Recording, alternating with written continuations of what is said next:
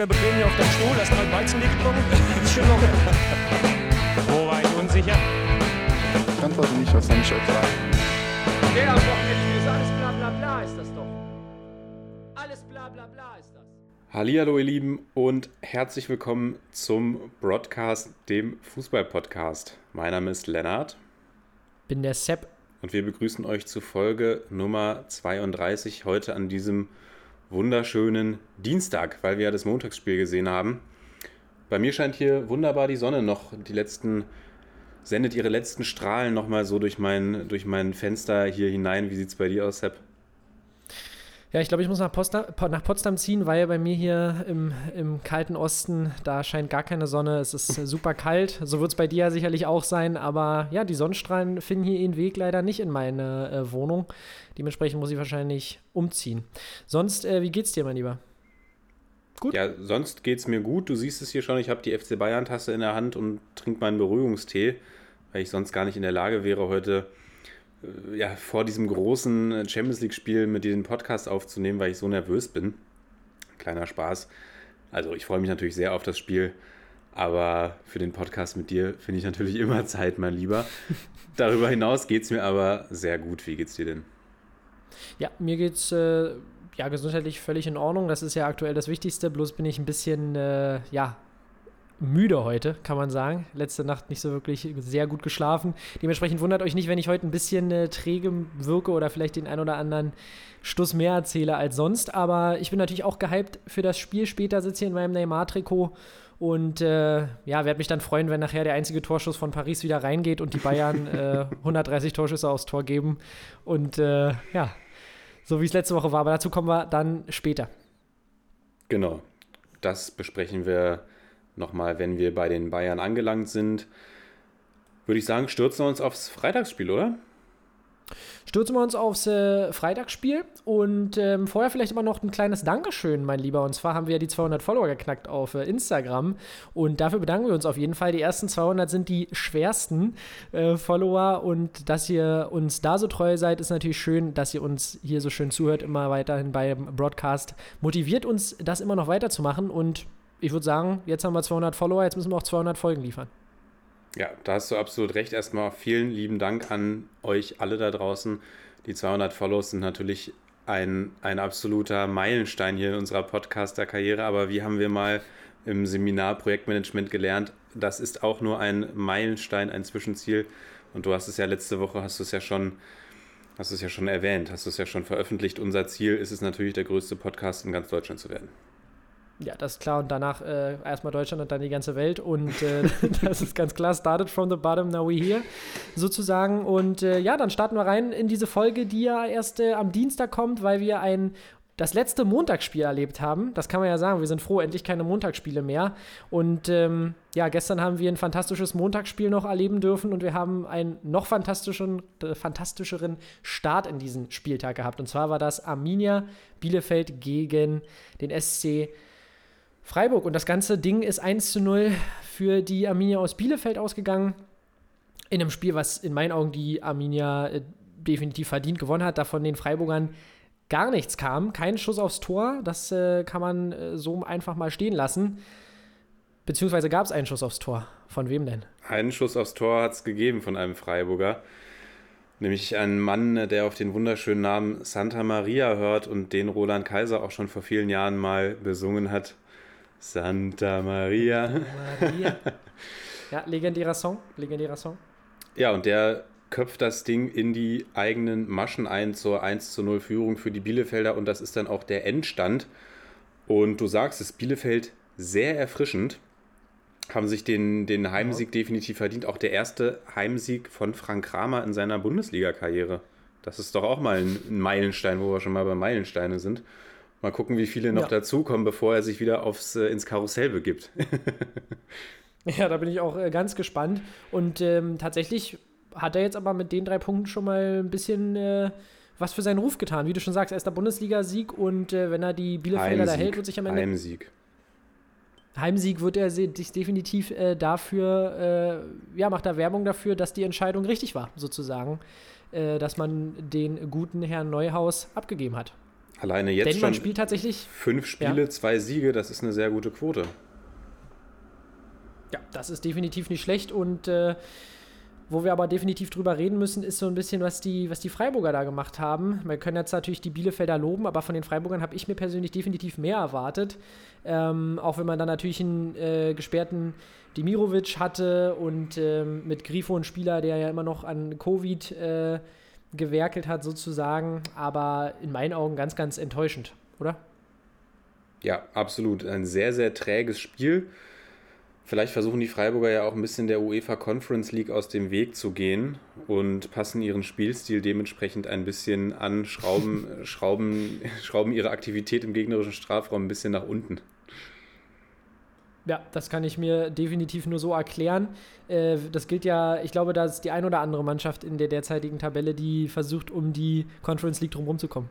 Ich habe allerdings noch eine zweite und vielleicht auch etwas ernsthaftere These, nämlich denke ich, könnten das jetzt auch wichtige Wochen werden für beispielsweise Mannschaften wie Arminia Bielefeld, die oder für die abstiegsbedrohten Teams, die dann eben gegen die Teams aus dem Mittelfeld spielen, die sicher den Klassenerhalt haben und auch nicht mehr die allergrößten Chancen auf Europa und dann vielleicht ja einfach automatisch die Spannung da ein bisschen äh, raus ist. Auch wenn man natürlich, wenn man Christian Streich kennt, weiß man, der wird kein einziges Spiel abschenken.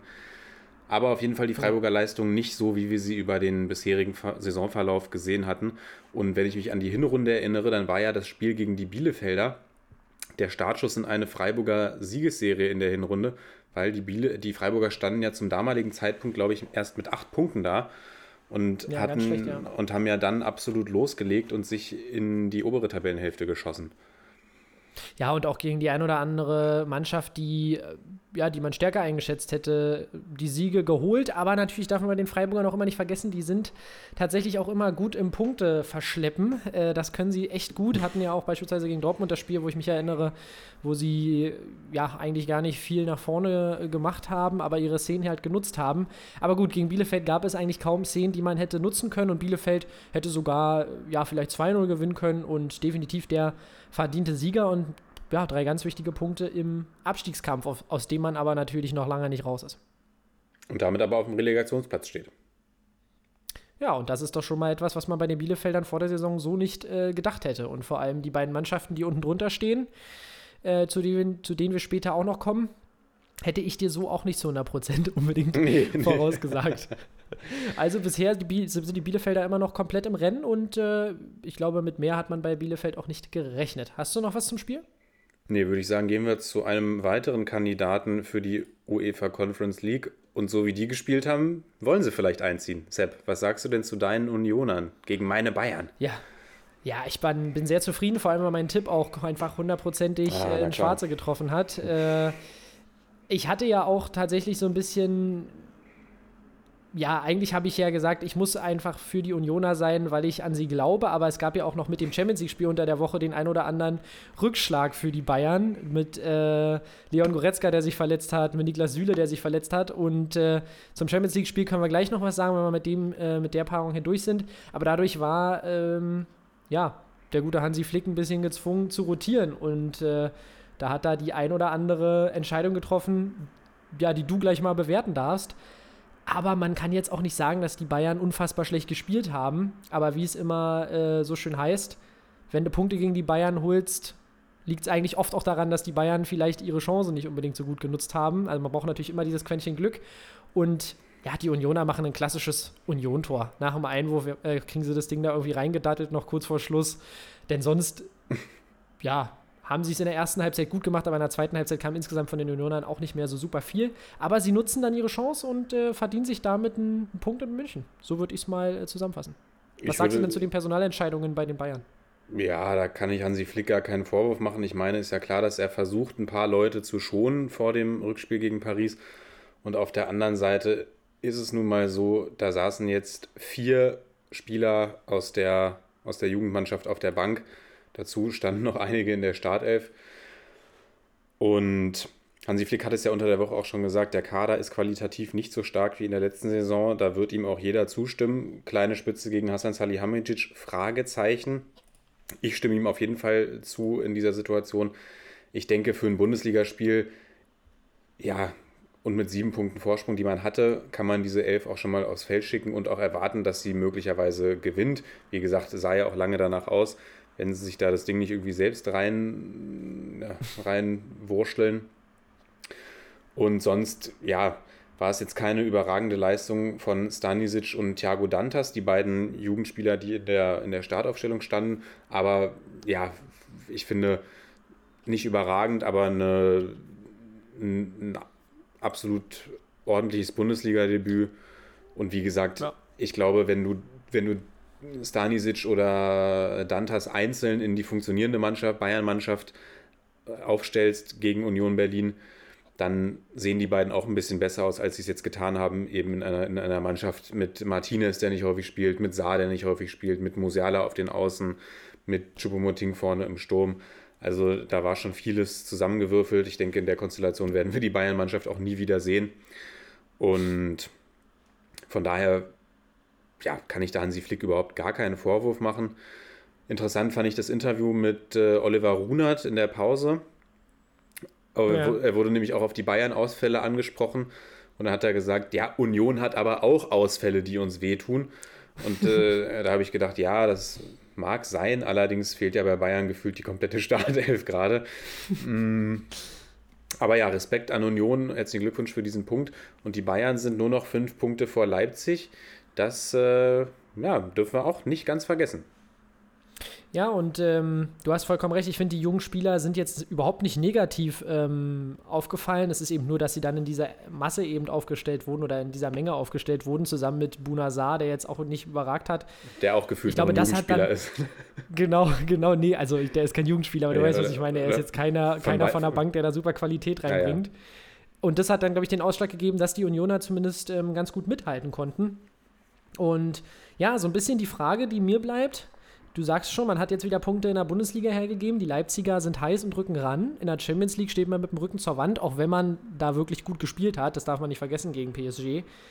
Findest du, dass äh, Brazzo da ja vielleicht zu wenig Breite dem Kader geschenkt hat? Dass man sich da zu leicht ausgeruht hat? Oder glaubst du, es gab auch zu wenig Optionen? Hm, zu wenig Optionen glaube ich jetzt nicht. Hm, ist ja bei den Bayern immer das Thema, wenn alle fit sind, dann hast du wieder Spieler, die sich beschweren. Allerdings können wir ja aus der Erfahrung auch sagen, dass eigentlich in, im Saisonendsport oder im Verlauf der Saison immer viele Leute auch bei den Bayern verletzungsbedingt ausfallen. Mhm. Klar, wenn ich mir überlege, letztes Jahr konntest du einen Coutinho von der Bank bringen, einen Perisic von der Bank bringen, hattest noch einen Thiago im Mittelfeld. Das war natürlich eine, eine ganz andere Qualität. Und in Sachen Kaderplanung würde ich Salihamidzic da an dieser Stelle aber gar keinen großen Vorwurf machen, weil es eben einfach jetzt wirklich in diesen Wochen einfach super viel Pech auch gab bei den Bayern. Wenn ich mir überlege, Lewandowski verletzt sich gegen Andorra im Länderspiel, glaube ich, Andorra war es. Nee. Damit rechnest du natürlich die, nicht. Ja. Damit rechnest du natürlich nicht. Und dann, genau, fallen noch weitere Spieler aus Tolisso mal wieder, Saisonausfall, dann verletzt sich Goretzka, dann verletzt sich Süle, dann fängt Komanda an zu humpeln, dann hat Gnabry gerade Corona, also das ist wirklich extrem bitter für die Bayern gerade. Ein Vorwurf würde ich Salihamidzic oder der gesamten Vereinsführung eher machen, wie der allgemeine Umgang momentan auch ist und auch wie das kommuniziert wird, weil ich habe das Gefühl, der FC Bayern demontiert sich gerade einfach so ein bisschen selbst und gerade wenn man überlegt, man hat mit Hansi Flick einen Trainer, der nach, nach allen Dingen, die man hört, unfassbar beliebt in der Mannschaft ist, der selbst sagt, das ist eine geile Truppe etc. Also letztes Jahr wirklich, als ich die Bayern in der Champions League im, im CL-Turnier gesehen habe, das waren wirklich so Jupp Heynckes-Vibes, die ich da gespürt habe. Ja. Und ja, jetzt gibt man sich alle Mühe, zumindest wirkt es nach außen so, diesen Trainer eben zu vergraulen eben mit diesen Sticheleien, mit Sachen wie, genau, man verlängert den Boateng-Vertrag nicht, sagt, es wäre gemeinsame Sache gewesen. Hansi Flick dementiert es ja indirekt so ein bisschen. Also, das ist schon sehr interessant und ich frage mich tatsächlich, ob, ob es in dieser Konstellation, also die beiden sind jetzt bemüht, Heiner und Rummenigge haben gesagt, es braucht jetzt wieder Ruhe intern und intern läuft ja eh alles anders. Aber ich bin mal gespannt, wie sich dieser vermeintliche Machtkampf, ich meine, ich weiß es ja auch nicht, ich kenne die beiden ja nicht persönlich. Ich kann es jetzt nur bewerten aufgrund dessen, was ich sehe, aber bin mal gespannt, wohin dieser Machtkampf uns noch führt und ob vielleicht sogar einer der beiden seinen, seinen Platz räumt, in Klammern freiwillig geht, äh, Hansi Flick in Richtung Nationalmannschaft oder ob Salihamidzic eben von seinem Posten entlassen wird, auch wenn man sich dann natürlich ein bisschen auch da das hinterfragen muss, weil sie haben ihn ja gerade erst äh, in den Vorstand berufen, glaube ich. Ja, denkst du, dass, dass die, dass wenn er jetzt in der Champions League ausscheidet, es nochmal richtig anfängt zu knistern und dass man sich dann nach der Saison trennt? Oder was ist da deine Prognose? Von Flick oder von Salihamidzic oder? Na, so wie es aussieht, würde man sich ja vermutlich eher sogar von, von äh, äh, Flick trennen. Hm. Also tatsächlich. Von dem, was, wie es jetzt wirkt, wie es jetzt wirkt. Ich meine, wer würde eher den Verein verlassen? Also das Gefühl, das ich jetzt hatte nach den letzten Interviews, auch die ich von Flick gesehen habe und eben immer die Fragen zu seiner Zukunft abgewehrt. Das kennen wir ja auch von diversen anderen Trainern hier in der Bundesliga. Ja, zu, den, zu denen wir später kommen. Äh, hatte ich schon so, hatte ich schon doch sehr das Gefühl, dass Flick vielleicht eher ja, mit dem Nationalmannschaftsposten liebäugelt. Ich glaube, das hätte er gar nicht so getan, wenn es da jetzt nicht einfach immer wieder diese, diese internen Differenzen gegeben hätte. Und ich glaube, auch wenn man sich Mühe gibt oder sich vielleicht jetzt ab jetzt Mühe gibt, da gute Miene zu machen. Ich glaube schon, dass das Verhältnis von Flick und Salihamidzic recht zerrüttet ist, so wirkt es zumindest. Aber ich will ja jetzt hier auch keine Thesen äh, aufstellen oder keine, keine Gerüchte streuen, die jetzt hier äh, alle Welt hört. Nee, genau, also nee, aber das verstehe ich äh, vollkommen, äh, woher die Gedanken bei dir kommen, weil ich kann mir tatsächlich irgendwie auch gut vorstellen, dass es da eine Trennung gibt. Äh, auch einfach, ja, es, es gibt ja auch schon wieder genug neue Spieler, die, die, die dann wahrscheinlich zum Verein kommen werden, mit denen ein neuer Trainer auch was Neues aufbauen kann. Und ähm, ja, Hansi Flick so als Nationalcoach, wer weiß, äh, könnte tatsächlich etwas werden. Sonst ähm, gucken wir vielleicht noch ganz kurz auf das Spiel von letzter Woche gegen PSG, weil das war ja wirklich äh, zusammengefasst eine ganz, ganz äh, bittere Nummer, weil die Bayern definitiv in meinen Augen auch die spielbestimmende Mannschaft waren. Neymar natürlich mit einem absolut ähm, tollen, also zumindest gedankenschnellen Assist. Äh, das muss man ihm lassen und Mbappé mit einer brutalen Qualität, aber das Spiel dürfen die Bayern eigentlich nicht verlieren gegen PSG, oder? Ja, also ich glaube, für jeden Bayern-Fan war das echt ein brutaler Abend, an dessen Ende man sich fragt, wie konnte man dieses Spiel eigentlich verlieren?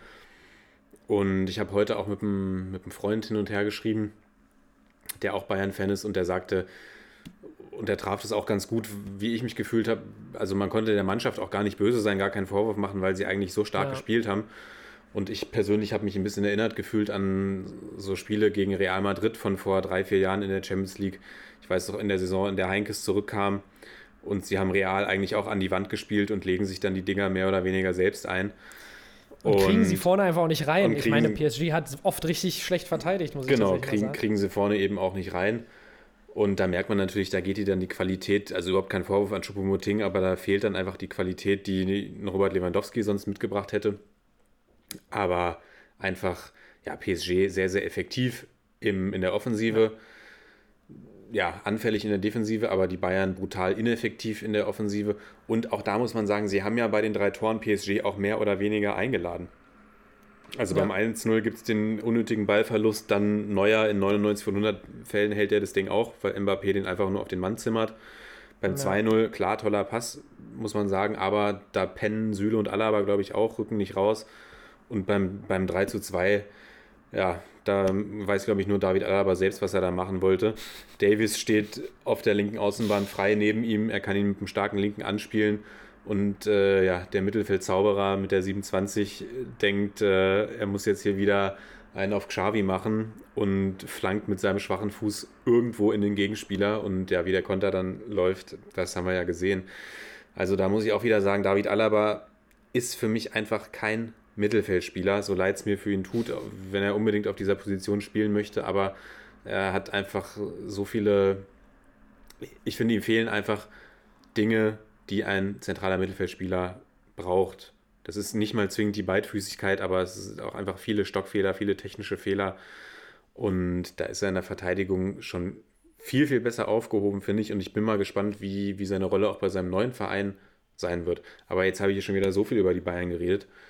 Ja, ist ja nicht schlimm, ist ja nicht schlimm. Wir haben ja auch noch das ein oder andere Spiel, was wir ein bisschen äh, schneller abhandeln können. Äh, ja, deswegen, ich glaube aber tatsächlich, dass es für die Bayern heute Abend zu Ende ist, muss ich tatsächlich, glaube ich, sagen. Es ist äh, traurig, aber ich sehe die Verluste einfach, die Verluste, die Ausfälle einfach äh, leider ein bisschen zu schwer ins Gewicht fallen heute Abend. Aber ich würde mich sehr, sehr freuen, wenn die Bayern das machen. Ich will ja jetzt hier nicht wieder rumhaten, äh, aber äh, ich glaube, es wird ganz, ganz schwer. Das wird es auf jeden Fall. Da brauchen wir nicht drum herum zu reden. Und natürlich wiegen die Ausfälle schwer. PSG hat, ja, da gibt es auch ein, ein, zwei Ausfälle, aber natürlich die wichtigen Spieler oder die, die ganz wichtigen Spieler sind alle mit an Bord. Und ich denke auch, es wird eine, wird eine Riesenherausforderung. Aber Hoffnung macht mir, wie gesagt, das Hinspiel, weil ja, die PSG-Verteidigung wirklich an vielen Stellen überfordert war mit den, mit den Bayern-Angreifern. PSG ja quasi auch ohne drei Leute verteidigt hat. Das sind namentlich Mbappé, Neymar und Di Maria, die meistens an der Mittellinie rumstanden. Mbappé hat manchmal auch noch mit nach hinten gearbeitet, muss man sagen, aber eigentlich für die Bayern, ja, ich sag mal so, wäre Lewandowski fit, wäre Gnabry fit, würde ich sagen, das ist durchaus machbar. So wird es sehr schwer, aber ich denke, ja, PSG ist keine, keine unschlagbare Truppe, wenn man sich das Hinspiel anguckt. Und ähm, ich will die Bayern noch nicht komplett abschreiben, aber es wird sehr, sehr schwer. Das ist ganz klar. Ja. Und damit würde ich sagen, können wir eigentlich auch zum nächsten Spiel kommen. Bitte, bitte. Denn das war eigentlich ein absoluter Knaller, muss man tatsächlich sagen. Und es hielt ähm, ja vom Ergebnis das, was es versprochen hat. Und zwar Eintracht Frankfurt gegen VfL Wolfsburg. Beides, das, du, das äh, Duell um die CL. Ja, und äh, aber beide Mannschaften sind ja eigentlich, dadurch, dass die Dortmunder ja so ein bisschen hinterherhinken, äh, brauchen sich beide, glaube ich, nicht so eine Sorgen machen.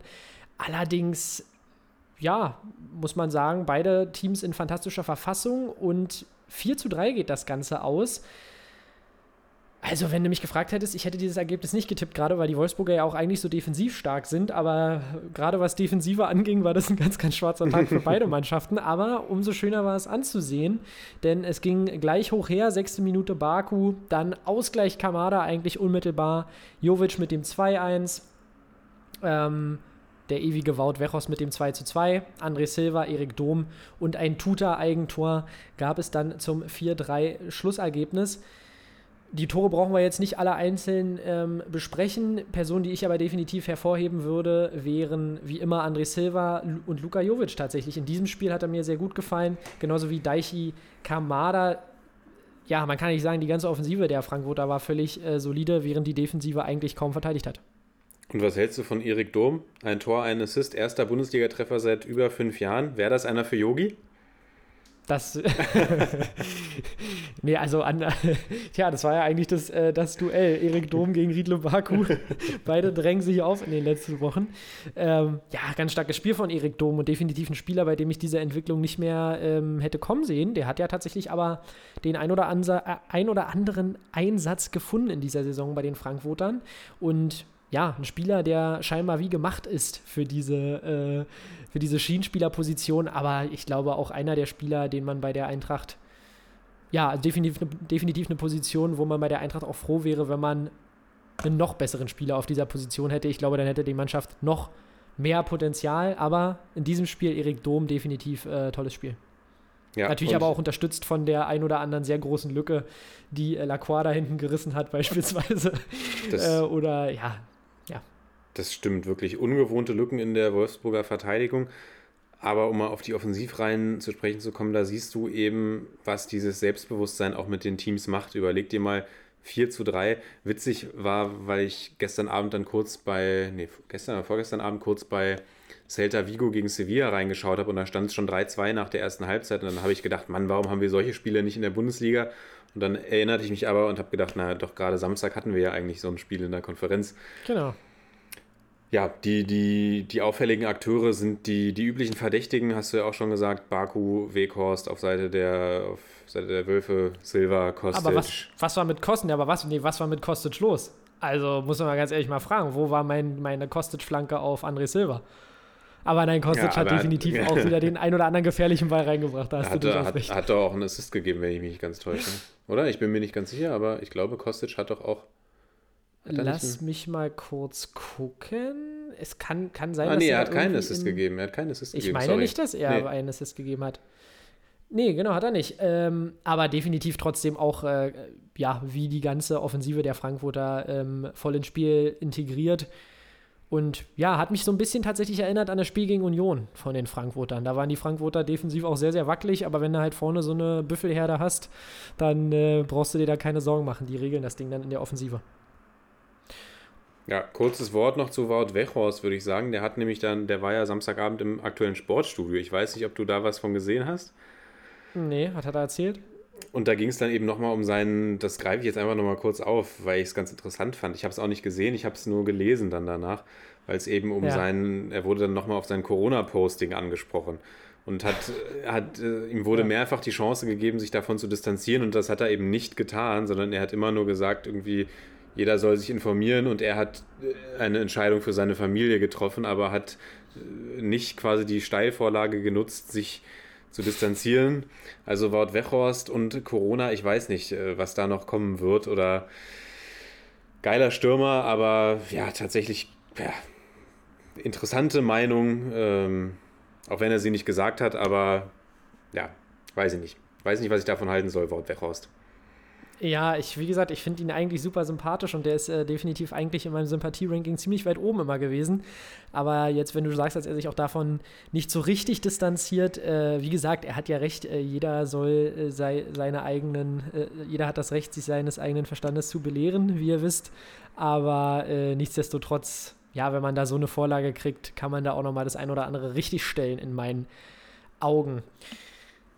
Nichtsdestotrotz ist er aber ein guter Kicker und äh, da brauchen wir nicht drum rumreden. Der hat auch einen absoluten Lauf.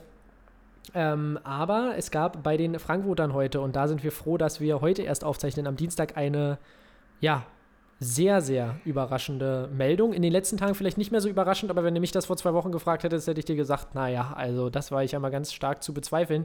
Und zwar verlässt Adi Hütter, Adi Hütter, Adi Hütter, Adi Hütter verlässt äh, Eintracht Frankfurt am Saisonende und geht zu Borussia Mönchengladbach.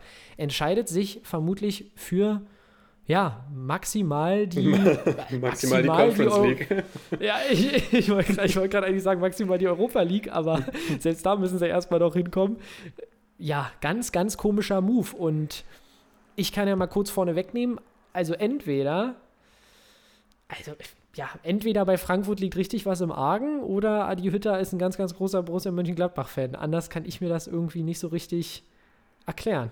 Oder sein großes Vorbild heißt Nico Kovac.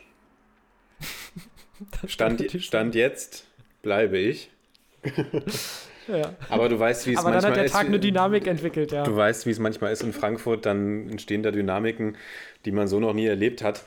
Und dann wird man eben fix per 7,5 Millionen Ausstiegsklausel aus seinem Vertrag ausgekauft. Ja, so kann es Was laufen. kostet die Welt?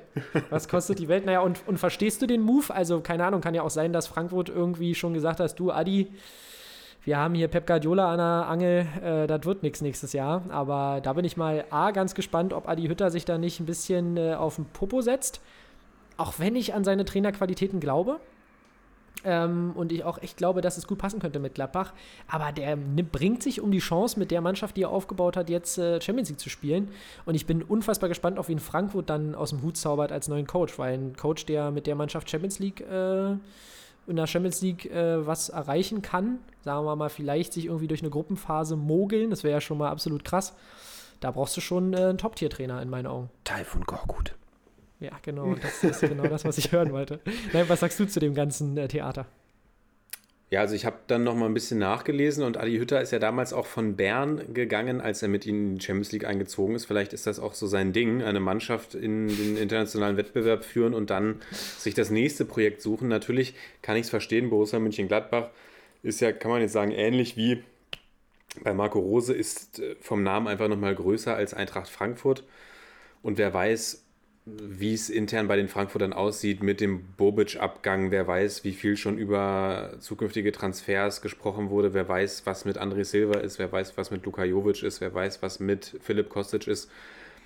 Auch wenn ich denke, natürlich denke, dass Philipp Kostic sich das nicht nehmen lassen wird, CL zu spielen mit den Frankfurtern. Aber gut, man weiß nie, was passiert. Aber ist natürlich schon ich, seine Aussage war ja, er wird jetzt äh, diese Saison zu Ende spielen und das Kapitel Frankfurt irgendwie super abschließen etc. Das kann ich dann schon irgendwo nachvollziehen. Das ist ja auch ein gelingender Abschluss, diese Mannschaft in die Champions League zu führen oder, ja gut, Champions League ist schon wahrscheinlich. Aber tatsächlich, also ich finde es natürlich immer schöner aus fußballromantischer Sicht dann eben auch, äh, hätte ich Hütter nächstes Jahr in der, in, im europäischen Geschäft noch an der Frankfurter Seitenlinie gesehen, gerade weil es auch sehr viel Spaß macht, der Mannschaft zuzugucken und der ja auch wirklich, wenn ich an den Anfang der Saison denke, er einfach so viel aus dieser Mannschaft wieder rausgeholt hat in dieser Saison. Ja. Was mich dann tatsächlich einfach eher stört und was ja auch, aber was ja auch aufs gesamte Fußballgeschäft zutrifft, ist dieses ewige, sich nicht bekennen, sagen, man bleibt, aber mit irgendwelchen komischen Hintertürchen offen gelassen und eine Woche später ist man dann rausgekauft aus seinem Vertrag. Das finde ich eigentlich viel nerviger, dass man da nicht mal mit offenen Karten spielt. Und das, das stört mich dann schon eher. Jetzt nicht speziell bei Adi Hütter. Ich meine, wir haben es bei Marco Rose gesehen, wir sehen es gerade bei den Bayern, wir sehen es überall, wir sehen es bei Spielern, die ihre Verträge nicht verlängern. Mm. Also ja, schade für die, für die Frankfurter. Aber ich, äh, ja, ich weiß tatsächlich nicht, ähnlich wie bei Marco Rose, frage ich mich dann tatsächlich, was für einen Gefallen sich die Trainer damit tun. Wobei ich glaube, Adi Hütter hat mich doch sehr überzeugt in seiner Zeit bei den Frankfurtern und ich glaube, der wird auch die Gladbacher wieder ordentlich, wieder ordentlich äh, rumbiegen, sage ich mal. Und bei den Frankfurtern ja. bin ich natürlich gespannt. Bobic weg, Hütter weg, Hübner, wann hört Hübner auf? Weiß ich, habe ich gerade gar nicht auf dem Schirm. Ich weiß gar nicht, ob es diese, ich glaube aber auch nach dieser Saison, oder? Oder was nach der nächsten? Aber ich glaube nach dieser auch. Da steht ein personeller Umbruch bevor und ich bin ganz gespannt, wie sie das, wie sie das meistern werden, ja. Ja, und ich hoffe, also mir ist es eigentlich ob relativ sie es meistern werden. Hauptsache, Hauptsache, keiner fängt an, an meinem Urs Fischer rumzubaggern. Äh, das ist ja die Horrorvision. Ich hoffe, den hat keiner auf dem Schirm. Äh, Nein, definitiv habe ich ja schon gesagt, bin ich auch ganz gespannt, wie die Frankfurter das vor allem lösen und auch wie sich Adi Hütter schlagen wird. Aber der hat, vorausgesetzt, äh, Gladbach kann Teile der Mannschaft zusammenhalten, hat er da definitiv gutes Spielermaterial, um auch wieder ja, die Top 5 mindestens anzugreifen, würde ich sagen, mit der Mannschaft. Und äh, wirklich ganz, ganz spannend, weil sich ja auch Mannschaften wie äh, Wolfsburg und Frankfurt eben gerade da oben festsetzen. Daher kriegen wir vielleicht hinter den Bayern eine sehr interessante, und selbst die Bayern sind ja diese Saison nicht meilenweit enteilt, kriegen wir tatsächlich wieder eine interessante Spitzengruppe in der Bundesliga. Also oben ist es spannend, unten ist es spannend. Ähm, die Bundesliga hat ein bisschen was zu bieten und da gefallen mir so eine Spiele wie zwischen Frankfurt und Wolfsburg auch immer mal wieder sehr, sehr gut, wo es auch mal ein bisschen ja, nach vorne geht mit offenem Visier. Ähm, Sonst noch was? Nee, ich würde sagen, wir gehen zu Hütters neuem Club. Genau, wir gehen zu Hütters neuem Club und die haben gespielt in Berlin, äh, Borussia Mönchengladbach, und zwar gegen die Hertana. 2 zu 2 ist das Ganze ausgegangen und man muss sagen, ähm, für die Hertha war da definitiv mehr drin. Jan Sommer geht in der 13. Minute runter, für dich berechtigt? Ja, für mich schon berechtigt.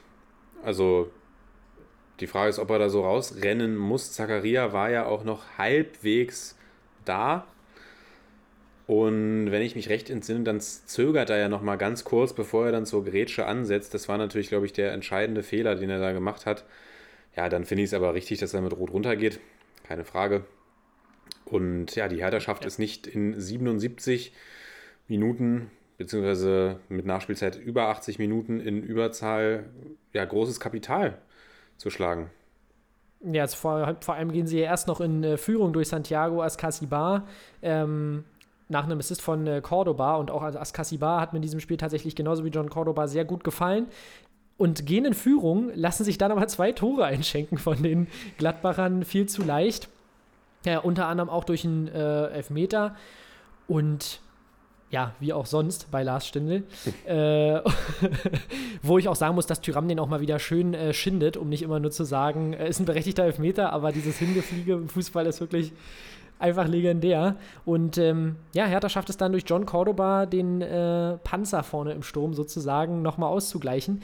Aber man muss es doch wirklich, gerade wenn du im Abstiegskampf bist und so eine Steilvorlage kriegst gegen Gladbacher, die jetzt in den letzten Wochen auch nicht immer überragend waren, musst du doch so ein Spiel mitnehmen. Und es ist wieder eins dieser Spiele, wo ich sage, Hertha hat ja nicht mal alles falsch gemacht. Unglücklich, dass man hinten die beiden Gegentore wieder kassiert, weil nach vorne gab es ja die eine oder andere Chance, die man wieder mal nicht nutzt. Und äh, wenn du mal überlegst, wie viele Spiele wir schon hatten in der Saison, wo wir gesagt haben, ey, Hertha, eigentlich haben die doch Offensivaktionen, eigentlich können die da auch mal noch das eine oder andere Tor mehr machen, dann würde es für die Hertha auch ganz, ganz anders aussehen. Also zumindest in einem gesicherten ähm, Mittelfeld, würde ich fast schon sagen, oder? Ja, das stimmt. Also sie spielen es nicht schlecht, sie haben viel mehr, viel mehr Chancen. 23 zu 7 Schüsse, sagt mir die Spielstatistik. Sie haben mehr Ballbesitz, sie sind in allen Belangen überlegen und schaffen es nicht, die Tore zu machen, haben dann äh, schlussendlich auch in einer, Situation noch ein bisschen Glück. Ich weiß nicht, ob du es noch vor Augen hast. Klünter gegen Tyram. Und Klünter klemmt da quasi ah, Thürams ja. Fuß ein und ich habe es mir dann ah, auch nochmal ja. genau angeguckt und er hält ihn ja wirklich ein bisschen am Fuß fest. Hält dann also, fest? Ich habe es dann gar nicht mehr so genau, also, ich weiß gar nicht, ob die Konferenz also weggeschaltet ich, hat, aber es sah so aus, als wäre ihm, wär ihm vielleicht sogar auf die Hand getreten. Das dachte ich im ersten ich, Moment. Ich habe es mir heute nochmal angeschaut und er hält ihn nicht fest, aber er klemmt ihn quasi in der Armbeuge ein, den Fuß. Und das sieht man dann tatsächlich, wenn du dir die Highlights nochmal anguckst, sieht man das eigentlich relativ gut, wie ich finde. Meine Meinung. Und da hätte man durchaus nochmal über einen Elfmeter diskutieren können. Aber sonst muss man natürlich sagen, die Hertha überlegen und schaffen es nicht, das in Tore umzumünzen. Hertha ist gleich Bayern quasi gegen PSG. auch vom Anspruch. Auch vom und, Anspruch. Und jetzt äh, ja, steht man durch den, durch den Bielefelder Sieg und auch durch, den, äh, durch das Ergebnis der Mainzer steht man quasi wieder ein bisschen mit dem Rücken zur Wand in Berlin, was man ja nach diesem Leverkusen-Spiel haben wir wieder gedacht, Mann, die Hertaner, jetzt endlich Knoten geplatzt etc. pp. Aber sie schaffen es nicht, Konstanz auf den Rasen zu bringen. Und interessant fand ich auch die Dardai-Äußerung nach dem letzten Spiel. Da ging es ja um die Askasibar-Auswechslung. Und da scheint es ja auch in der Mannschaft so ein bisschen zu rumoren. Da hat er ja, oder was heißt rumoren, aber da hat er gesagt, er muss hier jedem erklären, warum er ausgewechselt wird und dass sich die Spieler zu wichtig nehmen.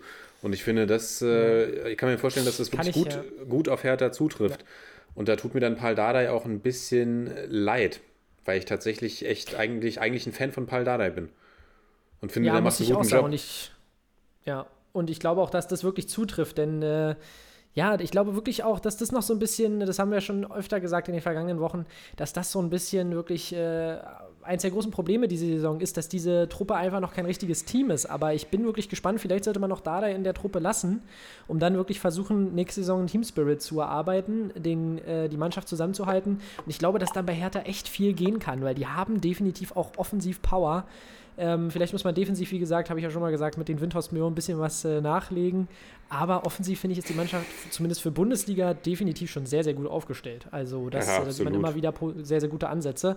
Und da du gerade Dardai sagst, wer wirklich, ähm, ich habe tatsächlich dieses Spiel nur in der Konferenz gesehen, aber wer mir in der ersten Hälfte sehr gut aufgefallen ist, äh, Marton Dardai. Geiler kann Pass ich ja auch. Sagen, geiler Pass ja auch vor zwei der geile Karte. Dinger. Genau, zwei geile Dinger knallte einmal den Pass, der zur roten Karte führt und davor schon einen Ball, der, glaube ich, jetzt äh, keine Großchance oder sowas kreiert hat, aber der definitiv richtig Schmackes hatte und äh, den Empfänger gefunden hat, wo ich mir dachte, ey, der Junge hat auf jeden Fall die Vision hinten, um auch das Spiel mal aufzubauen. Also, äh, das, äh, da hat äh, Dardai definitiv den richtigen Sohn rausgekramt und äh, auch ein richtig großer Kerl.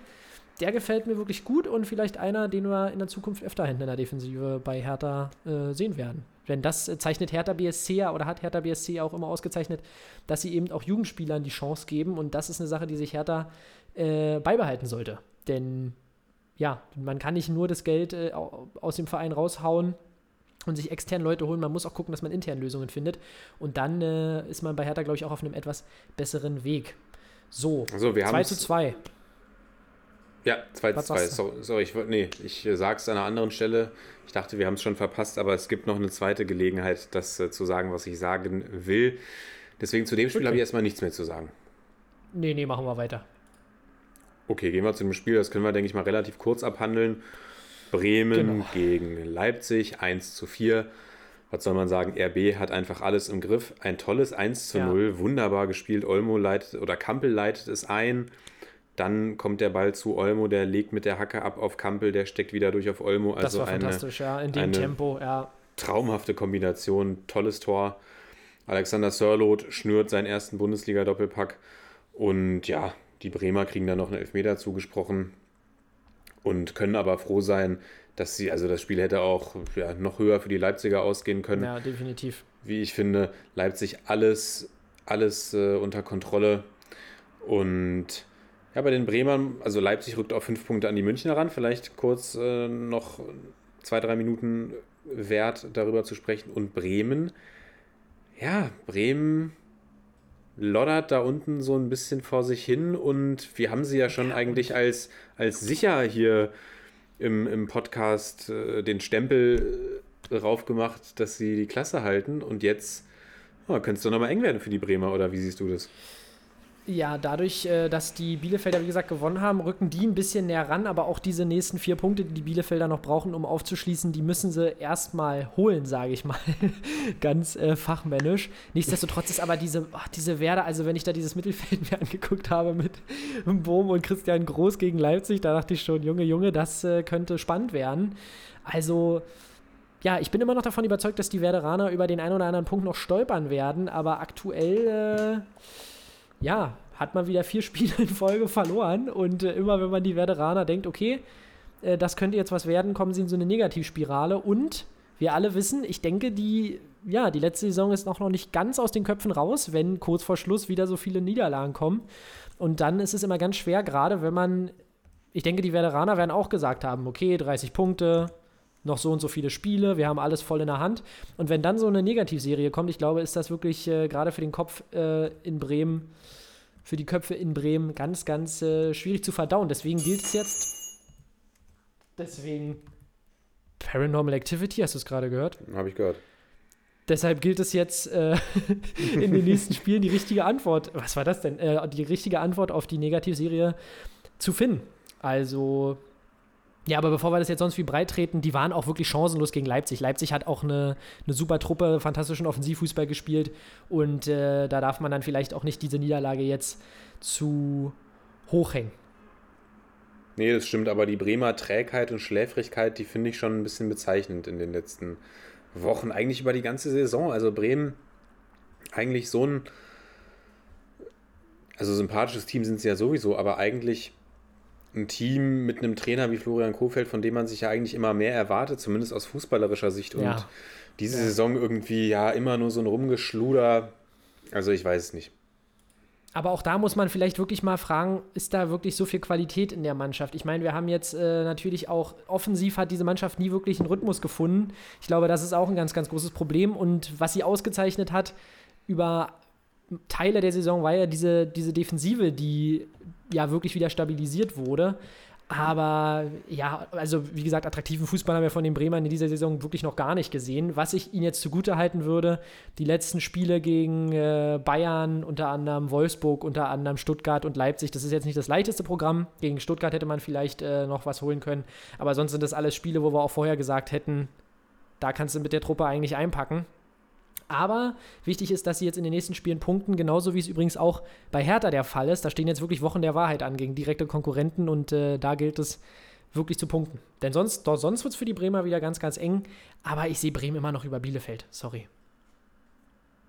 Ja, ich bin gespannt. Ich bin gespannt. Bielefeld habe ich das Gefühl, dass sie so ein bisschen im Aufwind sind. Auch Vogelsammer hat mir sehr gut gefallen, bringt da, bringt da frische Impulse. Und bei Bremen, ja, du weißt ja, das ist klar, ich sehe sie grundsätzlich auch über Bielefeld, aber du weißt ja, wie schwer es dann ist, wenn man erstmal so in diesem, in diesem Strudel ist, da dann wieder rauszukommen. Und gerade, wie du sagst, wenn die Erinnerungen an die letzte Saison vielleicht wach werden, bin sehr gespannt.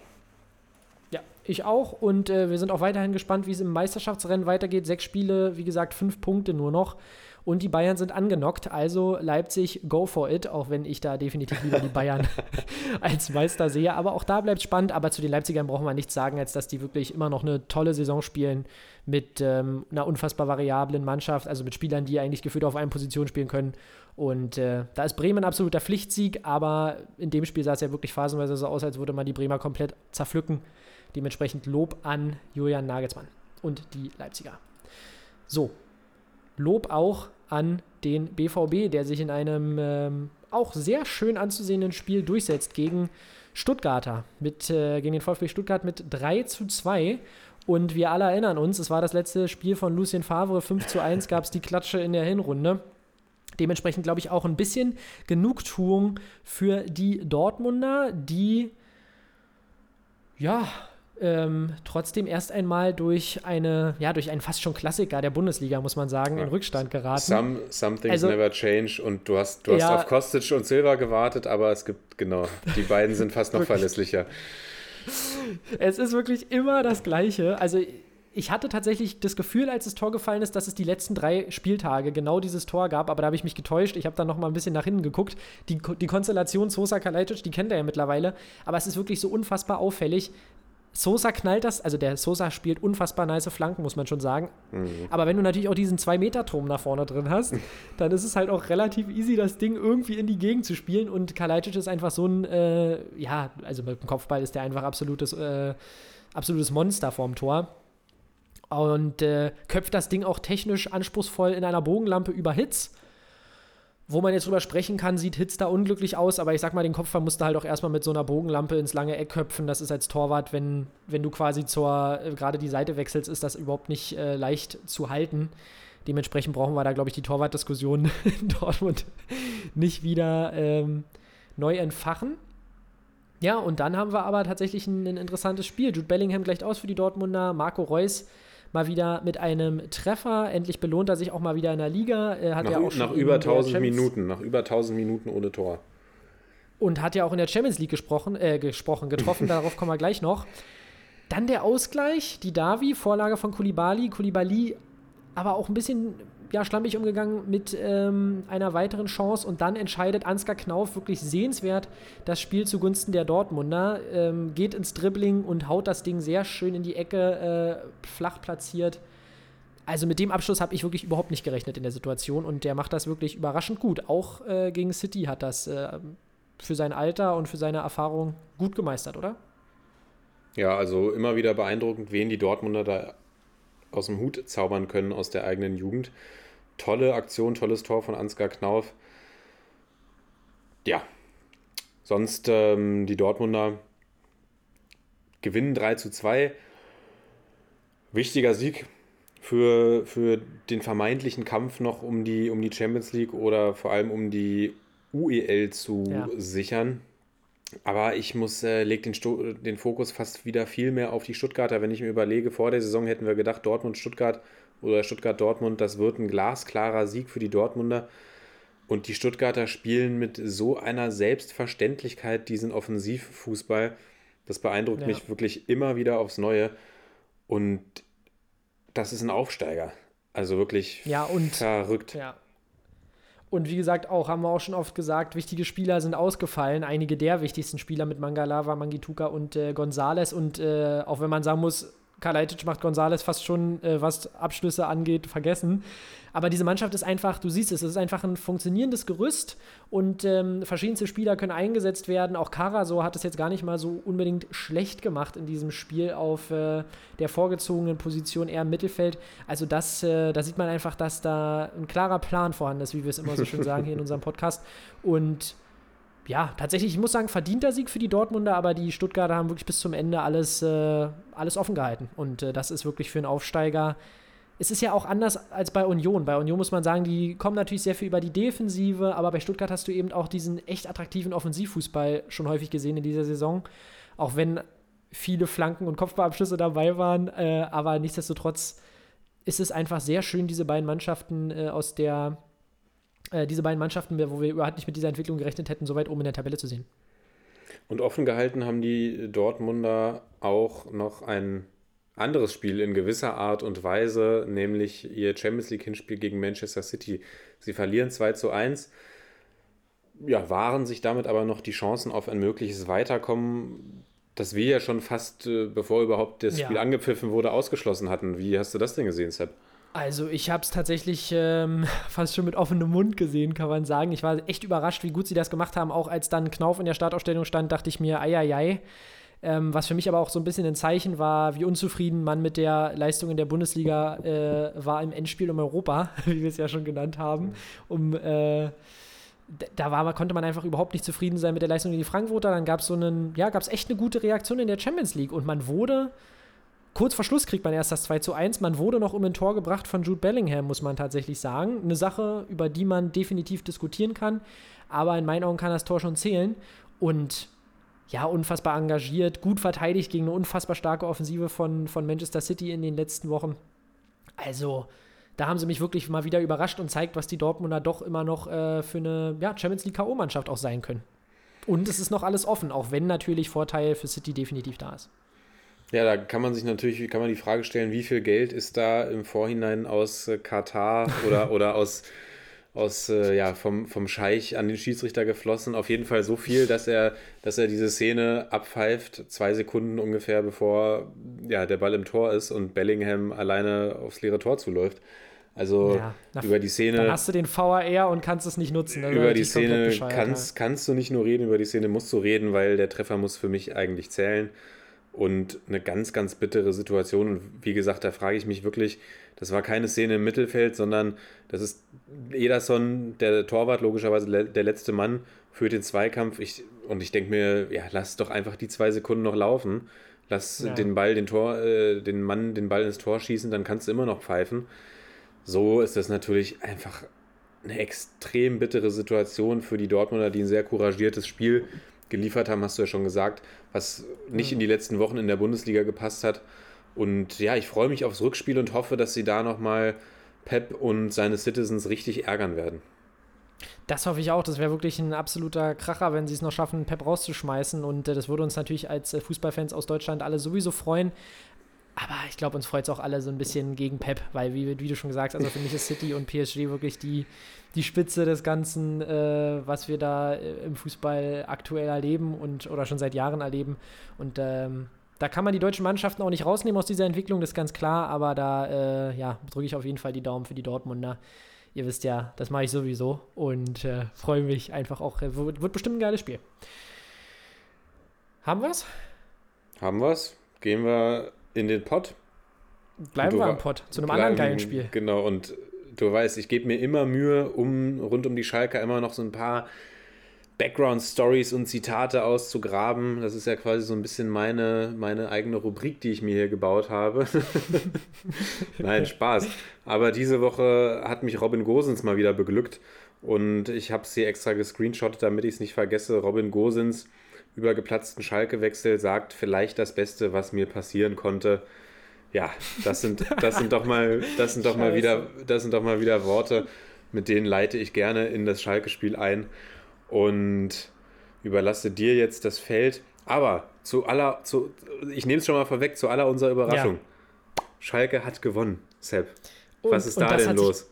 Ja, das hat sich ganz, ganz anders angefühlt. Ähm, und hat mir persönlich auch wieder mal gezeigt, äh, wie schade ich das eigentlich finde, dass diese Mannschaft absteigt. Äh, weil das müssen wir, wir müssen es wahrscheinlich leider so hart sagen. Da ist nicht, da ist kein Licht mehr am Ende des Tunnels. Ähm, ja, und vor allem hat sich das Schöne ist, Schalke hatte Matchglück, das muss man sagen. Augsburg hätte definitiv ein Tor machen können, wenn nicht vielleicht sogar müssen. Aber Schalke hat sich diesen ähm, Sieg wirklich erarbeitet. In der ersten Halbzeit wieder spielerisch mir auch ähm, definitiv gar nicht so schlecht gefallen. Und wer natürlich der Mannschaft Sicherheit gibt, vorne weiß, ähm, wie er die, also einmal durch Mentalität anheizt, ihr wisst, ich bin ja immer so ein Mentalitätsfreund, äh, aber auch einfach durch seine Qualität immer noch im hohen Alter ähm, die Mannschaft anleiten kann, ist Klaas-Jan Hundelar. Und was mir wirklich gefällt, ist, dass Gramotzes jetzt auch Jungspielern ähm, die Chance gibt, ähm, dass auch ein Bosch-Dogan weiterhin spielen darf. Kolasinac saß auf der Bank. Kolasinac saß auf Genau, der Bank. dass er auch, dass er dann den Mut hat, Spieler wie äh, Kolasinac auf die Bank zu setzen. Wer das noch auf der Bank? Warte mal kurz. Wir hatten ja auch noch, ähm, ja, na gut, Skoda Mustafi war letzte Woche schon aussortiert. äh, der hat sich auch in den letzten Wochen nicht unbedingt empfohlen, aber dass er eben den Mut hat, auch diese, diese Spieler, die geholt wurden, einfach wieder auf die Bank zu setzen. Ähm, was aber auch mal wieder dafür spricht, wie chaotisch dieser Verein eigentlich in den letzten Wochen war. William, aber das ist eben William belohnt. dein, dein Top-Transfer auf der Ja. rechten Seite. Ja, mein, mein Top-Transfer, weil ich mir dachte, also viel schlechter kann es nicht mehr werden. Aber da äh, macht's ein, macht's ein Aydin nicht schlecht, ähm, auch ein ganz, ganz junger Spieler aus der knappen Schmiede.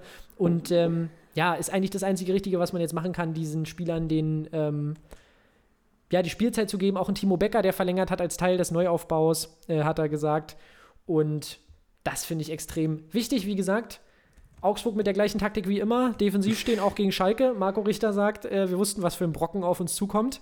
Ähm, ja, Schalke 04, der Brocken mit einem Sieg in dieser Saison. Äh, dann hat man versucht, wieder durch schnelles Umschaltspiel und durch die schnellen Konter irgendwie zu scoren. Gegen die Schalker wurde aber ja oft durch Unvermögen, aber auch durch einen verdammt guten Ralf Herrmann an diesem, in diesem Spiel gestoppt. Und dementsprechend für mich Schalke Sieger der Herzen in diesem Spiel und auch Sieger nach Punkten. Ja, Ralf Herrmann mit einer neuen Frisur hat er gleich die Bälle wieder besser gesehen und fischt da einen Ball nach dem anderen aus den Ecken. Und äh, ja, ich weiß nicht, Rafael Gikiewicz, was sagst du denn dazu? Ach so, Mensch, ja, Entschuldigung, ja, das, äh, sorry, das habe ich komplett vergessen. Beton, ja, was war da los? Stimmt, äh, dem rutscht der Ball da aus der Hand. Er hat gesagt, die einfachen Bälle sind die schwierigsten Bälle, hat er danach gesagt im Interview. Ähm, da hat er vermutlich tatsächlich gar nicht so unrecht. Ein Ball, wo er eigentlich sicher war, dass er den hat, rutscht ihm durch die Finger oder rutscht ihm wieder weg aus der Hand und so hat er, da muss das Ding nur noch reinschieben. Ja, aber Rafael Gikiewicz, Gikiewicz ist tatsächlich einer der Gründe, warum Augsburg so viele Punkte auf dem Konto hat. Äh, deswegen bin ich, äh, hat der sich auch mal ein Spiel verdient, wo er mal nicht so gut aussieht. Der hat nämlich in der Saison tatsächlich das ein oder andere Mal schon brilliert. Fantastischer Torwart. Und das sage ich jetzt nicht nur, weil er bei Union im Tor stand. Ähm, hat den ein oder anderen sehr schweren Ball für die Augsburger in der Saison schon rausgefischt. Und äh, ja, wie gesagt, das, er hat natürlich den entscheidenden Fehler gemacht, aber halt auch in der vierten Minute. Die Mannschaft hatte danach lange genug Zeit gegen Schalke, den abgeschlagenen Tabellenletzten mit über 70 Gegentoren noch ein Tor zu scoren. Also würde ich jetzt nicht nur Raka, äh, Rafael Gikiewicz, mit Namen habe ich es heute nicht so, äh, in die Verantwortung nehmen, sondern die gesamte Mannschaft. Und wenn wir in die Spieldaten gucken, du hast es sicherlich auch vor dir, spricht eigentlich alles für Augsburg. Ich weiß nicht, hast du es vor dir? Ja, Also wir haben äh, klar mehr Schüsse, mehr Schüsse aufs Tor für die Augsburger. Äh, äh, wir haben sogar mehr äh, Großchancen kreiert und so weiter. Aber nichtsdestotrotz, man muss auch sagen, die Schalker hatten auch das eine oder andere Mal Pech in dieser Saison. Deswegen gönne ich es ihnen auch einfach. Und äh, ja, Punkt. Meine Meinung dazu. genau, endlich mal Glück gehabt. Und äh, jetzt ähm, sage ich noch was, was natürlich, äh, das klingt jetzt natürlich noch, noch mehr nach, das lässt uns noch mehr realisieren, in was für einer Lage die Schalker stecken, auch wenn sie jetzt natürlich gewonnen haben. Aber durch den Bielefelder Sieg kann Schalke jetzt, wenn ich das richtig sehe, mit jedem Spiel absteigen. Dass sie nicht gewinnen und Bielefeld gewinnt. Ja, na, das, du siehst ja auch allein schon, die gewinnen Spiel und sind trotzdem noch zehn Punkte hinter dem nächsten Team. also es ist wirklich komplett aussichtslos und ähm, wir brauchen da nicht drüber reden, das Ding ist gelaufen, aber ich fände, es wäre wirklich schön, wenn Schalke es schafft, sich jetzt noch mit Stil zumindest zu verabschieden und nochmal zeigt, dass man auf diese jungen Spieler setzen kann. In der zweiten Liga wird es eine ganz, ganz andere Mannschaft sein, wird es auch ein ganz, ganz anderes Spiel sein und da braucht man ganz, ganz andere ähm, Qualitäten. Aber wie gesagt, das ist das Wichtigste, dass Gramotzes jetzt auch Erfolgserlebnisse hat, denn er wirkte auch sehr sympathisch auf mich, so wie äh, alle Schalker-Verantwortlichen jetzt auch am Wochenende. Hab mich sehr darüber gefreut, äh, wie, wie Gerald Asamoah, Büskens und auch Gramotzes sich da äh, gemeinsam gefreut haben. Denn die drei sind halt wirklich, denen kann man eigentlich keinen Vorwurf machen. Die sind jetzt die, die, den, die wirklich in der absolut dunkelsten Stunde zu Schalke 04 stehen und äh, dafür haben sie echt den größten Respekt verdient. Und äh, deshalb wünsche ich Schalke jetzt äh, wirklich nur noch äh, Erfolg in den letzten Spielen. Das stimmt. Und eine Personalie bei den Augsburgern gibt es noch. Das war nämlich das, was ich überlegt hatte, dass wir das nicht erwähnt haben. Aber wir hatten ja noch die Augsburger. Rani Kedira verlässt die Augsburger und wird ja sehr wahrscheinlich ein Eiserner. Ja, Mensch, bitte verzeiht mir heute, dass gut, dass ich dich habe, Lennart. Also bei mir im Kopf ist heute relativ viel Leere auch angesagt, merke ich schon während der ganzen Folge. Äh, klar, wie kann ich das vergessen? Die beiden Brüder vereinen sich sozusagen in Berlin voraussichtlich und äh, ja, im ersten Moment muss ich sagen, dachte ich, hm, okay, äh, ist, bin ich jetzt nicht in, komplett ausgeflippt vor Freude, aber wenn man sich das anguckt, der Junge hat äh, eine ganze Menge Bundesliga-Erfahrung, der ist, glaube ich, 27 Jahre alt, also passt perfekt ins Union-Portfolio sozusagen und ist wieder so ein klassischer Spieler von Urs Fischer, den der gebrauchen kann, der einen soliden Job macht und äh, Anweisungen befolgt. Und äh, ihr wisst, in Os We Trust, äh, oder beziehungsweise, ja, da brauchen wir nicht drüber reden, der, der macht die Spieler definitiv besser. Und deshalb glaube ich, klassischer Union-Transfer. Da werden wir uns alle noch nach umgucken. Wollte auch gerade sagen, klassischer Union-Transfer passt perfekt ins Portfolio. Und dann würde ich sagen, gehen wir zum Spiel Köln gegen Mainz, wenn du nichts mehr zu sagen Genau. hast. Und das war tatsächlich, das- das war mein emotionaler Höhepunkt dieses Wochenende, glaube ich. Also aus fußballtechnischer Sicht natürlich. ähm, Gut, dass du doch noch was anderes in deinem Leben hast. weil ich, äh, du weißt ja, ich mag die Mainzer, ich mag auch die Kölner, aber Ja. als äh, es, die Mainzer gewinnen 3 zu 2 und als Barrero Martins da das Ding quasi in allerletzter Sekunde in der Nachspielzeit reinschweißt, da ist es auch bei mir durchgegangen. Da bin ich, habe ich auf der Couch gesessen und habe hier abgefeiert ohne Ende, weil ich mich echt so für die Mainzer freue. Das ist unglaublich. Ja, und man muss sich eigentlich, also ich verstehe, was du meinst. Ich mag auch tatsächlich die Kölner und ich würde mir wirklich wünschen, dass sie in der Liga bleiben, aber das äh, sage ich so gefühlt über jeden Kandidaten dort im Abstiegskampf. Irgendjemand muss ja leider absteigen. Ähm, ja, weil man muss trotzdem den Mainz, man muss sich einfach für die Mainzer freuen, weil die Mainzer in den letzten Wochen einfach also Unfassbares äh, schaffen, wie die sich jetzt aktuell da unten rausarbeiten, stehen jetzt schon bei 28 Punkten, sind damit zwei Punkte vor, vor einem Relegationsplatz. Klingt erstmal nicht viel, aber wenn man, her, wenn man guckt, woher die Mainzer kommen, mit, äh, ja, ich sag mal nur so viel, die äh, waren eine Zeit lang sogar Tabellenletzter hinter Schalke, das könnt ihr euch vielleicht gar nicht mehr vorstellen. Und äh, arbeiten sich jetzt wirklich immer weiter hoch in der Tabelle gegen große Gegner, gegen die wichtigen, jetzt auch ein wichtiges Spiel gewonnen. Also da kann man sich wirklich nur freuen und dann auch noch in so einem wirklich geil anzusehenden Spiel, Abstiegskampf, ähm, Endspiel für Markus Gisdol. Er hat es leider nicht geschafft, dazu kommen wir gleich noch, aber bleiben wir kurz noch bei den Mainzern, äh, die wirklich dann kurz vor Schluss dieses Tor machen. Ich verstehe vollkommen, was du meinst, habe mich auch wirklich für ähm, die Mainzer gefreut und ja, liegen einmal äh, vorne, dann drehen die Kölner das Spiel, dann drehen wieder die Mainzer das Spiel. Also wirklich ein geiles Spiel. Können wir, wenn ihr nochmal irgendwie die Chance habt, euch das nochmal anzugucken, zieht es euch nochmal rein. Denn ähm, war tatsächlich auch spielerisch. Natürlich Kampf, kampfesbetont, aber auch definitiv äh, konnte man sich angucken.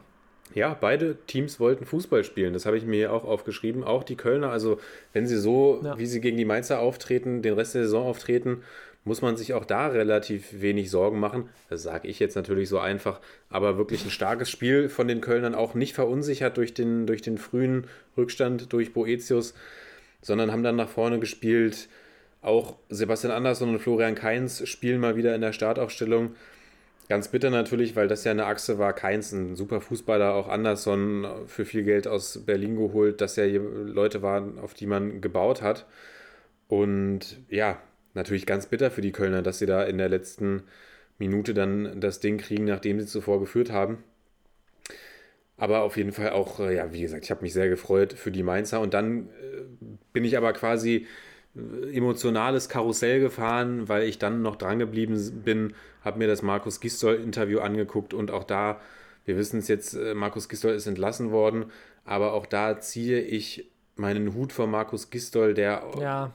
der mich berührt hat. Ich bin ehrlich, er hat gesagt äh, danach, es geht nicht um ihn, es geht um die Jungs, es geht um den FC, er wird jetzt erstmal seine Jungs versuchen zu trösten und ja, das hat mich tatsächlich auch bewegt, weil ich jetzt gar nicht, noch gar nicht so viele Gistol-Interviews in meinem Leben geschaut habe.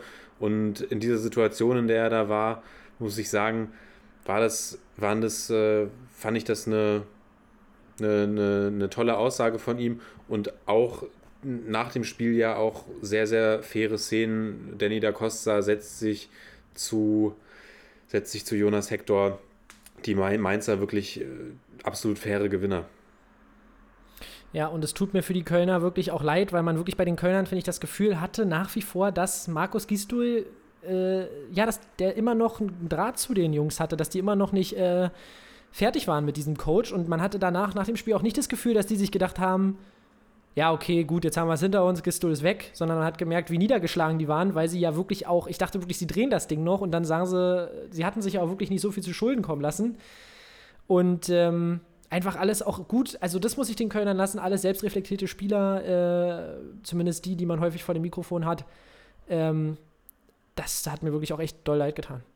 Ja, und da hatte ich so das Gefühl, da hab, also in dem Moment habe ich gedacht, vielleicht hat es doch auch, also natürlich hat es gesundheitlich nur gute Dinge, dass keine Fans im Stadion sind.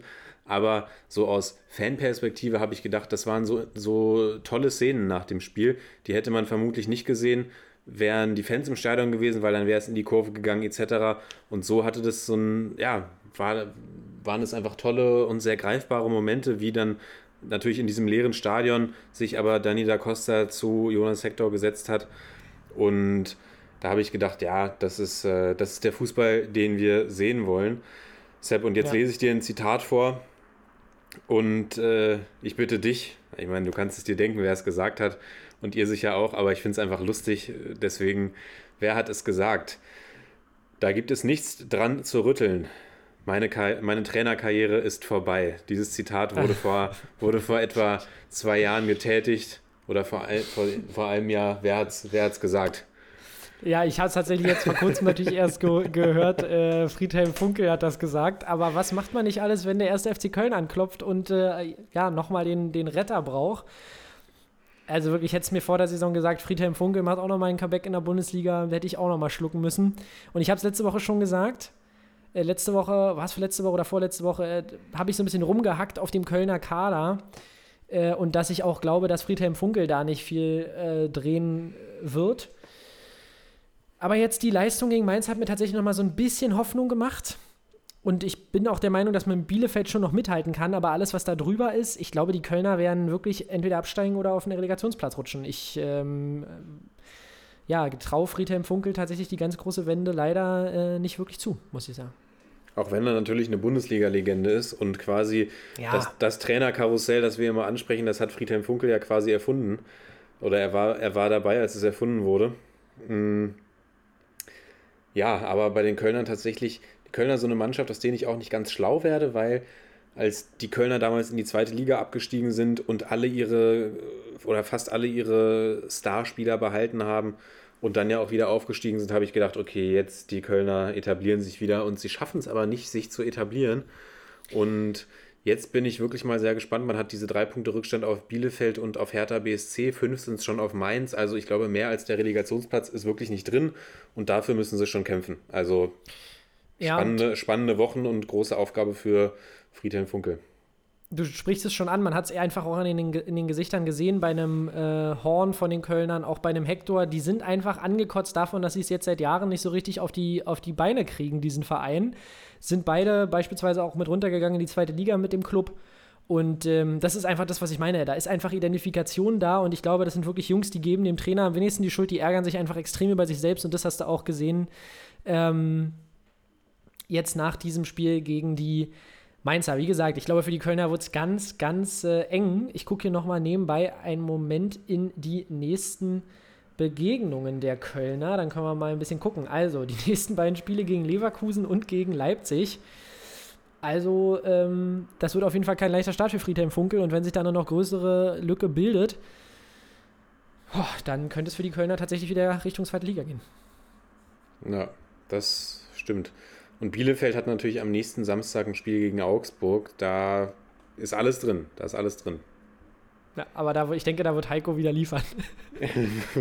Ich, ich, es war so witzig, weil ich vor dem Schalke-Spiel gedacht habe, wenn die Augsburger gewonnen hätten, dann hätten sie sich fast noch mal so ein bisschen in europäische Schlagdistanz rangeschummelt, rangeschummelt, so ein, so ein ganz kleines bisschen, also mit viel Fantasie auf den, auf den Ja. UECL rangestielt. Aber natürlich waren sie dann wieder die Augsburger wirklich das unberechenbarste Team der Liga gefühlt. Ja, naja, da hätte schon noch viel passieren müssen. Und vor allem, also wirklich auch diese Offensive mit 29 Toren bei den Augsburgern, da. das ist schon auch viel, äh, ja, schwere Kost. Naja, aber stell dir mal Augen- vor, stell dir Ja. mal vor, Sieg gegen Schalke und Sieg gegen Bielefeld. Das sind sechs Punkte mehr, dann sind sie bei 38, dann haben sie zwei Punkte weniger als Gladbach und Union. Ja, gut. Ach so, ja, gut, okay, wenn, stimmt, wir müssen ja den siebten mit reinnehmen. Stimmt, das vergesse ich jedes Mal Ja. äh, durch diesen, ja, ja. Na doch, dann hast du schon nicht ganz unrecht. Und äh, für Augsburg sind das ja natürlich Punkte, die, holt, die muss man holen, äh, weil mit Heiko Herrlich ist da gar keine andere Möglichkeit für mich äh, da, als in den Spielen zu verlieren. Nee, aber um mal ehrlich zu sein, die Augsburger haben ja auch im Hinspiel äh, gegen die Schalker schon fast die Schalker zum, äh, zum Sieg gebracht und Ja, dann in letzter. Sekunde noch ausgeglichen. Also ähm, dementsprechend erst recht verdient, dass die Schalker sich diesen Sieg geholt haben. So, und jetzt würde ich sagen, machen wir einen Haken an diesen Spieltag mit diesem letzten grandiosen Montagsspiel, was wir hatten, oder? Ja, ein super Spiel. Und äh, da müsste ich wirklich mal sagen, also da brauchen wir jetzt hier nicht fünf Minuten drüber reden, weil ich habe es äh, gestern laufen lassen und dachte wirklich, ja, das hätte ich mir jetzt mal wieder nicht angucken brauchen. Also allein schon die Ansetzung montags 1899 Hoffenheim gegen Bayern 04 Leverkusen, da äh, ja, wenn ich jetzt nicht zwei Spieler bei Leverkusen gehabt hätte, mit Wirtz und mit Radetzky, die für mich bei Kickbase punkten könnten, hätte mir dieses Spiel auch mal ganz vorsichtig durchrutschen können. Und ähm, verpasst haben wir nicht wirklich viel. Nicht viele Offensivaktionen, viel Ballgeschiebe, besonders auch auf Seiten der äh, Leverkusener. Ja, und Lukas Alario, der irgendwie kein Auge für einen Mitspieler hat, das ist mir auch noch aufgefallen.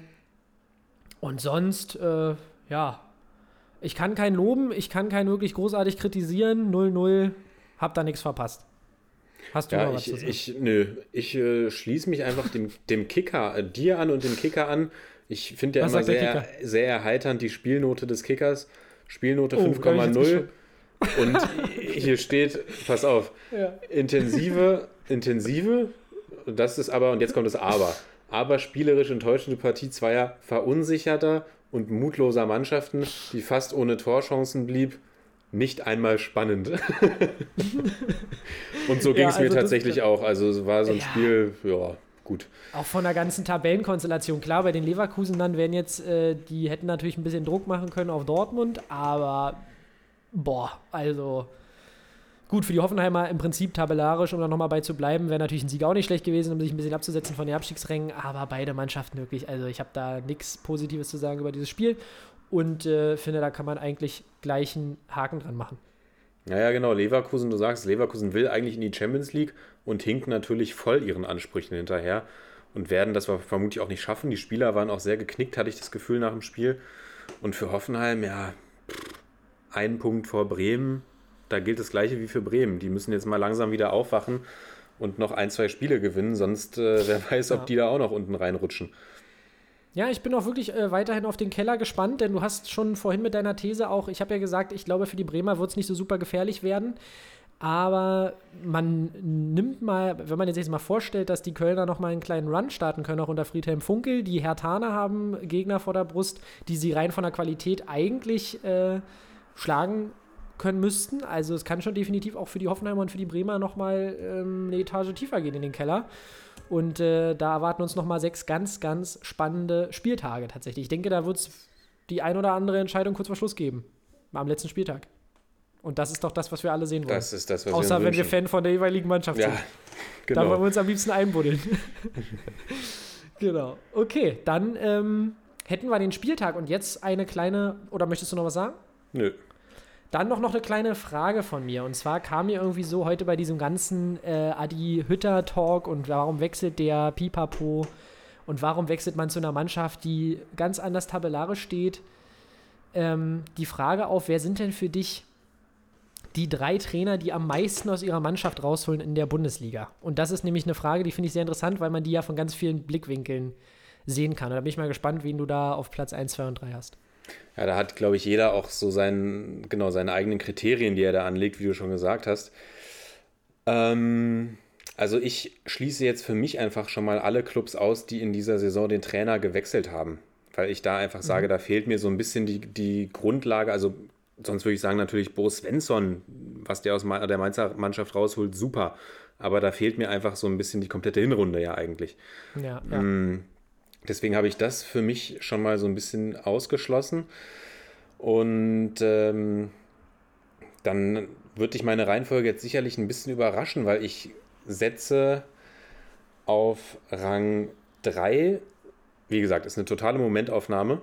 Und Ja. ähm, auch wie gesagt, nach meinen eigenen, eigen, eigens ausgewählten Kriterien, die ich gar nicht mal so sehr benennen kann, vermutlich. Aber einfach so das, was mir mein Gefühl gesagt hat, nehme ich auf drei Christian Streich. Einfach weil Trainerlegende schafft es immer wieder, diese Freiburger Mannschaft, die in schöner Regelmäßigkeit auseinandergepflückt wird, personell zu motivieren. Äh, Ja, dieses Team einfach etabliert in der Bundesliga und ein Team, was mir unglaublich sympathisch ist und Christian Streich ist so ein Trainer, den man, glaube ich, echt, ich glaube, mittlerweile wird er nicht mehr unterschätzt, aber der einfach so viel Anerkennung verdient für die Arbeit, die er da in Freiburg leistet und einfach auch ein, ja, ein geiler Typ. Wer ist, soll ich Ja. erstmal durchrattern oder willst du einsteigen? Ähm, ich kann gerne kurz mit einsteigen. Für mich tatsächlich auf, ähm, Ja, bei mir ist es natürlich ein bisschen eingefärbt, aber ich mache einfach mal äh, Platz 3 und für mich ist tatsächlich Oliver Glasner so ein bisschen, weil ich noch eins der Top-Teams mit drin haben wollte. Einen Trainer, der wirklich unfassbar viel aus der Mannschaft rausholt.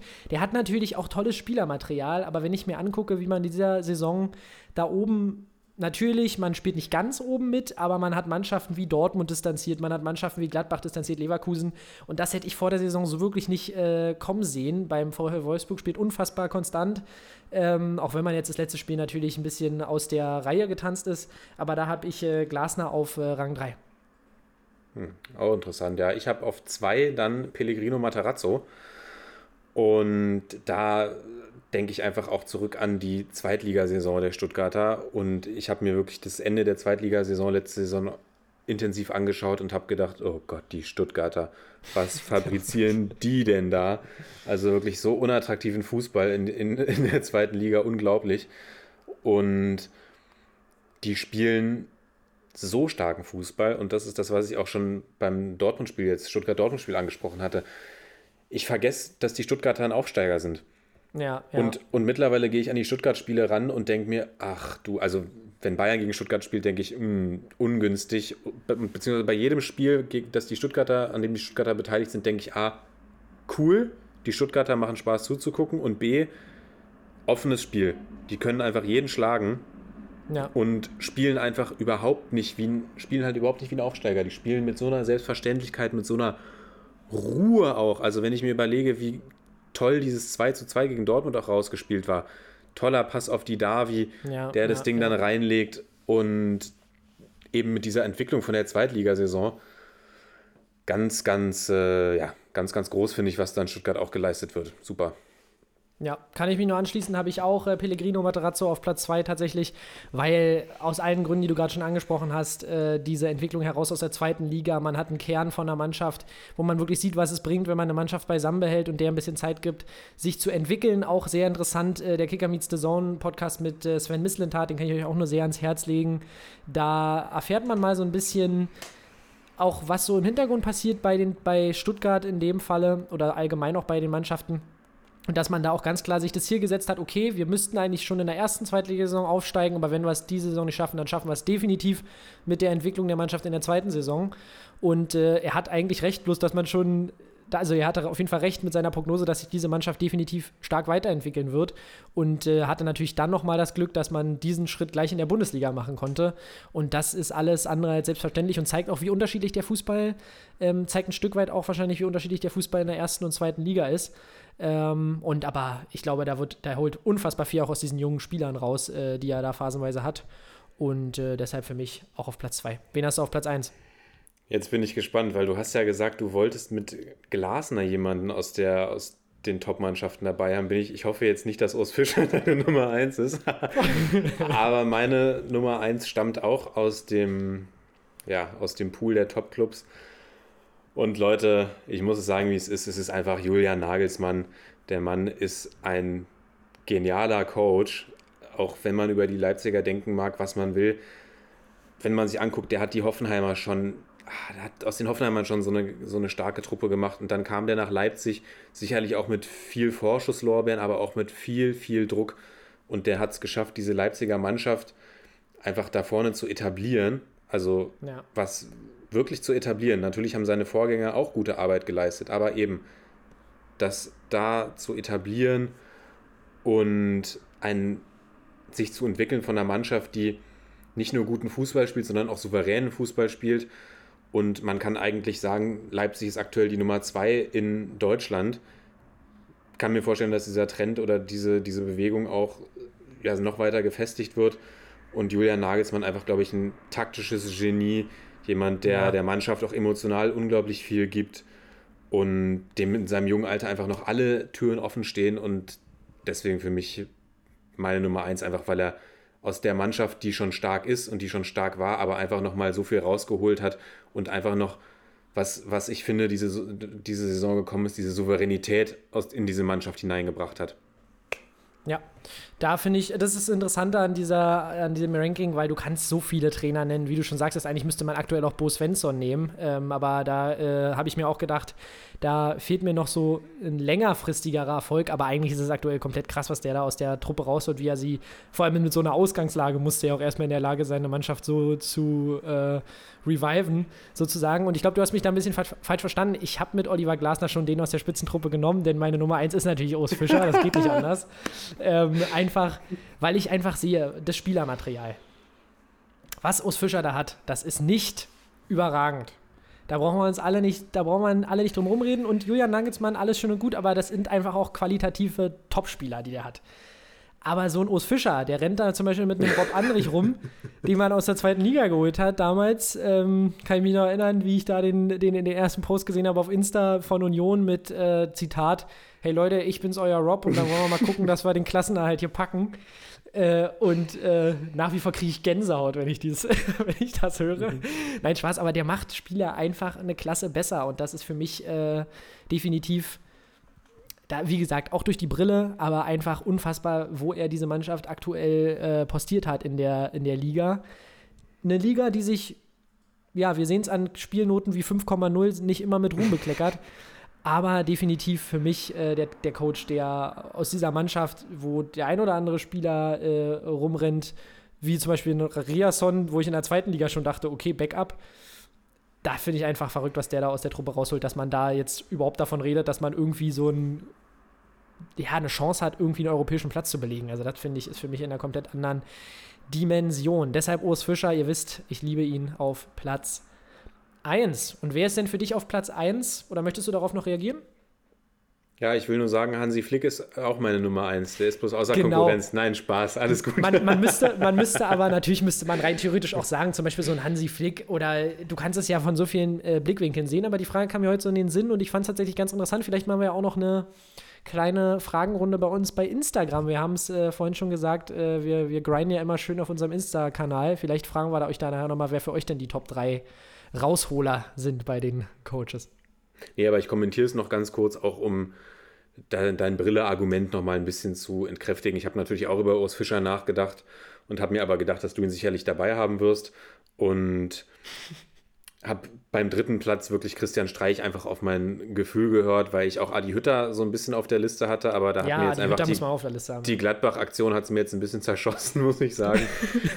und Urs Fischer wollte ich dann dir einfach auch den Platz überlassen und ich sage jetzt auch nicht, dass Christian Streich oder Pellegrino Matarazzo der beste Coach der Bundesliga ist. Ja. Und wenn die jetzt zum FC Barcelona gehen, gewinnt Barcelona wieder das Triple. Das, davon gehe ich jetzt gar nicht aus. Das ist jetzt nur, also so wie ich es, du hast die Frage gestellt, ja jetzt, ich kann ja nur meine Interpretation sagen, eben das, ja, was, richtig, dieser was dieser Trainer mit seinen Möglichkeiten aus dieser Mannschaft jetzt aktuell rausholt, kann in zwei Jahren auch wieder ganz anders aussehen. Nee, genau, genau, genau. genau. Und äh, wie gesagt, die Frage kann, hat viele Blickwinkel. Wie gesagt, du kannst auch, äh, da kannst du eigentlich für jeden Spiel, für jeden Coach, äh, also gut, ein paar Coaches gibt es, für die man nicht unbedingt einen Case machen kann in der Frage, aber da gibt es schon den einen oder anderen, den man da nennen kann. Jetzt ähm, kommen wir doch mal zu unseren Topspielern des Spieltags. Man of the Matchday. Für dich. Ja, ja, ich warte kurz, bis Süd vorbeigedüst ist bei mir. Einmal muss, die, einmal muss die Sirene hier pro Folge vorbeifahren. Sonst einmal ist mindestens. Es, ja. Sonst ist es keine, keine richtige Broadcast-Folge. Wenn es nicht passiert, genau, dann wisst ihr, dass ihr nicht den Broadcast hört. Genau.